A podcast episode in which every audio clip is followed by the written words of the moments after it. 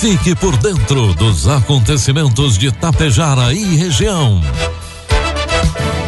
A partir de agora, Tapejara Notícias, primeira edição. Um trabalho da equipe de jornalismo da Rádio Tapejara.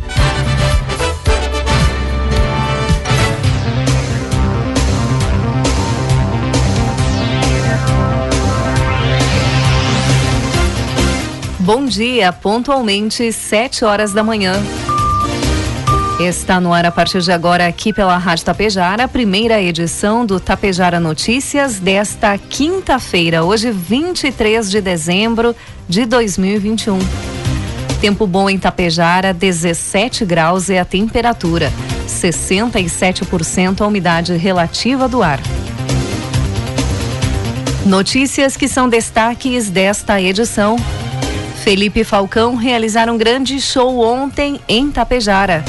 Três homens foram presos por tráfico de drogas aqui em Tapejara. Prefeitura de Charrua abre processo seletivo para farmacêutico. Assembleia do Rio Grande do Sul aprova reajuste do magistério. Com o oferecimento de Bianchini Empreendimentos e Agro Daniele está no ar a primeira edição do Tapejara Notícias. Produtor Chegou a hora de colher bons resultados e fechar grandes negócios. Faça parte da Safra Mais e negocie sua produção de milho e soja com a Agro Daniele. Afinal, sua safra merece o melhor negócio com uma empresa que oferece segurança, facilidade e credibilidade há mais de 30 anos. Ligue 5433444200 ou procure o coordenador de uma unidade de recebimento de grãos Agro Daniele. Há 30 anos, a Bianchini Empreendimentos vem transformando sonhos em realidade. Sabemos da importância da realização de um sonho na vida das pessoas e é por isso que trabalhamos sempre para você viver bem. A Bianchini Empreendimentos oferece opções de apartamentos, salas comerciais e terrenos para os mais variados estilos e desejos. Esperamos você para conhecer o seu amanhã, que está sendo construído hoje. Produtos agrícolas Preços praticados ontem pela Agro Daniele. Soja, preço final com bônus, cento e setenta reais. Milho, preço final com bônus, oitenta e cinco reais. E trigo PH 78 ou mais, preço final com bônus, oitenta e três reais. O mercado físico do boi voltou a apresentar preços firmes na quarta-feira. Segundo o analista da Safras e Mercado, Alain Maia, os pecuaristas seguem adotando uma postura retraída nas negociações, mantendo assim a oferta do boi gordo restrita, avaliando que os preços podem avançar no curto prazo, uma vez que a China reabriu suas portas para a carne brasileira. Além disso, no curto prazo, é esperada a redução na oferta, com parte dos pecuaristas se ausentando das negociações devido ao período de festas, assinalou Maia. No mercado atacadista, os preços da carne bovina continuam subindo, uma boa demanda para os cortes bovinos que devem ser registrada no curto prazo. Um ponto que vale atenção é que os repasses na ponta final se tornam cada vez mais difíceis, considerando que a carne bovina no varejo está em patamar elevado, podendo levar parte da população a optar por produtos substitutos que pesem menos para sua renda, assinalou o analista. Informe Econômico. O dólar comercial iniciou cotado hoje a cinco reais e sessenta e seis centavos para venda.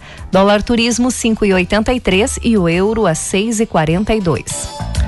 O governo federal conseguiu recuperar desde dezembro do ano passado 6 bilhões e 900 milhões de reais em recursos do auxílio emergencial pagos indevidamente em 2020 e 2021 a solicitantes que não atendiam aos critérios do programa, informou o Ministério da Cidadania. Embora questionado, o Ministério não informa qual é o valor total de pagamentos irregulares. Um relatório do Tribunal de Contas da União, elaborado com base em dados do órgão de controle do próprio governo, aponta que esse total corresponde a 54 bilhões e 600 milhões de reais. O Ministério busca a recuperação de recursos do auxílio emergencial por meio de mensagens enviadas aos que se beneficiaram do pagamento indevido. Nas mensagens, a pasta pede o ressarcimento. Neste ano, o Ministério fez quatro disparos de mensagens. O último foi na terça-feira, dia 21. Previsão do tempo. A quinta-feira marca a antevéspera do Natal e terá boas condições climáticas no Rio Grande do Sul. O sol aparece e predomina no estado ao longo do dia. Agora, pela madrugada e na manhã, tem chance de neblina em alguns pontos da região central. De acordo com a Metsu Meteorologia, o dia começou frio para esta época do ano, especialmente em pontos do Planalto, Serra e Aparados. Faz 17 graus neste momento nos estúdios da Rádio Tapejar. A tarde deve ser de temperaturas agradáveis, com maior aquecimento na metade oeste. Vamos às imagens do satélite que mostra hoje tempo bom deve chegar a 27 graus hoje à tarde. Amanhã tem, também teremos tempo bom, mínima de 14 e a máxima de 29 graus. Destaques de Itapejara e região. Agora 7 horas 5 minutos. E a dupla sertaneja Felipe Falcão prepara um novo DVD que deve ser lançado logo nos primeiros meses de 2022. A informação foi confirmada pelos cantores em entrevista ao nosso colega Belchior Teston aqui da Rádio Tapejara, concedida ontem antes do show na Praça Central Silvio Guini. A dupla está em sua terceira formação e lançou o DVD 30 anos de história em 2019. Agora prepara um novo trabalho para o ano que vem. Felipe, que iniciou a carreira com Falcão na década de 80, explicou que o disco será composto de clássicos e também de músicas inéditas. Tá vindo aí no nosso novo DVD várias canções inéditas, né? Também dando uma roupagem nova em algumas canções que nós gravamos no passado e que se encaixa exatamente nos dias de hoje. Falcão, que passou a integrar a atual formação da dupla há cerca de cinco anos, contou que o projeto já está sendo desenvolvido em estúdio. Temos também plano aí para fazer o DVD novo. Começo de janeiro já vamos gravar. Já estamos separando repertório, já estamos no estúdio, trabalhando, para já soltar ele começo de, de janeiro para fevereiro. Já vi com um trabalho novo. Nós lançamos um DVD de 30 anos. Então entrou a pandemia, a gente não teve muito tempo assim de poder trabalhar ele, né? De estar tá divulgando, apesar dele já estar tá no YouTube já. Mas estamos vindo com esse trabalho novo aí. Vai ser bem legal. Felipe Falcão permaneceram por 24 anos com primeira formação da dupla. Em 2009, Antônio Rosa Ribeiro morreu devido a uma infecção e a dupla teve continuidade com a chegada de um segundo artista para o papel de Falcão.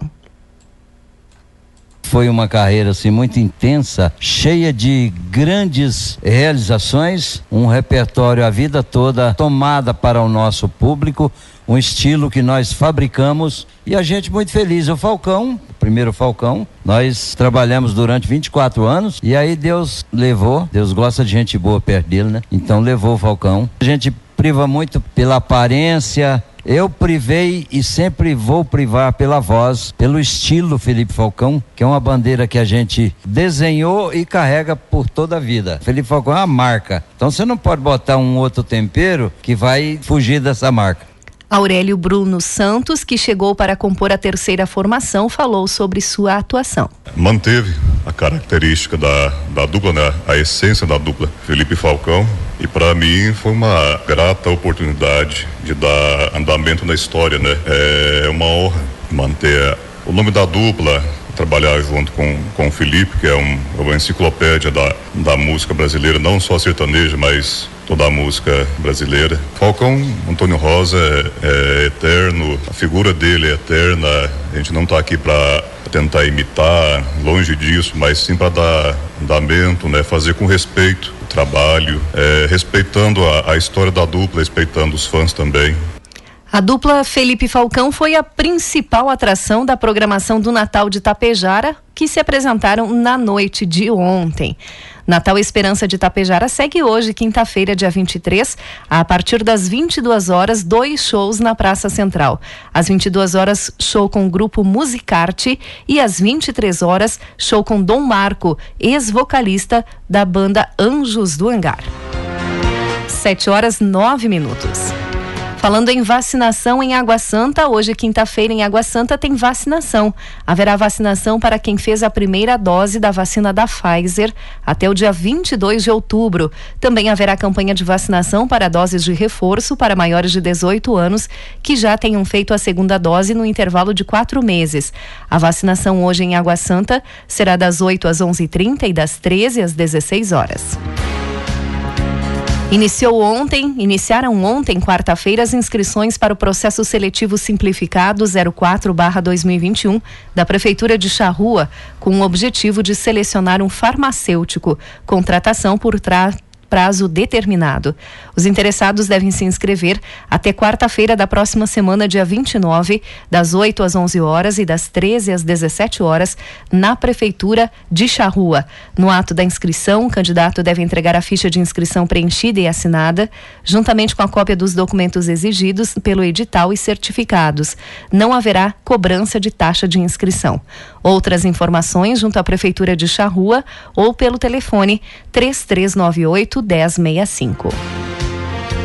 A Brigada Militar realizou ontem a prisão de três homens por tráfico de drogas aqui em Tapejara. Segundo, segundo o registro policial, a abordagem aconteceu por volta das 19 horas em uma oficina na rua Manuel Teixeira. Com os homens foram apreendidos 130 gramas de maconha, balança de precisão, joias e celulares. Eles foram levados ao hospital para o exame de corpo de delito e à delegacia de polícia para o registro do flagrante. Após forem encaminhados ao presídio de Getúlio Vargas, onde permanecem à disposição da Justiça. Durante a programação da Rádio Tapejara, traremos mais informações sobre estas prisões. E a polícia da região se mobilizou após um crime de assalto à propriedade rural na comunidade de Santa Luzia, na área rural de Lagoa Vermelha, na madrugada de quarta-feira, e realizou a prisão dos criminosos no município de Muliterno. O crime de roubo à propriedade foi na noite de terça, na propriedade de Moacir Fagundes de Souza, quando a mesma foi invadida por criminosos. As vítimas relataram que aproximadamente seis indivíduos armados e encapuzados chegaram na casa em um ve veículo preto, anunciaram um assalto e renderam o casal tendo subtraído joias, bijuterias diversas, setecentos reais em dinheiro, perfumes, 20 quilos de carne de gado, um secador de cabelo, uma motosserra, cinco sacos de sorgo, diversos defensivos agrícolas, telefones celulares e uma caminhonete Nissan Frontier de cor prata. A Brigada Militar foi acionada, realizou buscas e barreiras pela região, na tentativa de localizar os criminosos e recuperar os bens roubados. Foram obtidas imagens de monitoramento que mostraram o momento da fuga e, a partir delas, foram traçadas as rotas de fuga para que as buscas fossem realizadas com maior precisão. Durante as buscas, uma guarnição da Brigada Militar na estrada de acesso ao Muliterno se deparou com esta caminhonete Nissan, a qual era acompanhada por um Corsa de cor preto. A abordagem só foi possível a uns dois quilômetros do local quando o condutor parou o carro. A vítima reconheceu as vestes do condutor como um dos, dos autores do roubo, sendo do, dado voz de prisão e encaminhado à DPPA de Passo Fundo. O homem já possuía um mandado de prisão em aberto pela primeira vara de execuções criminais de Porto Alegre.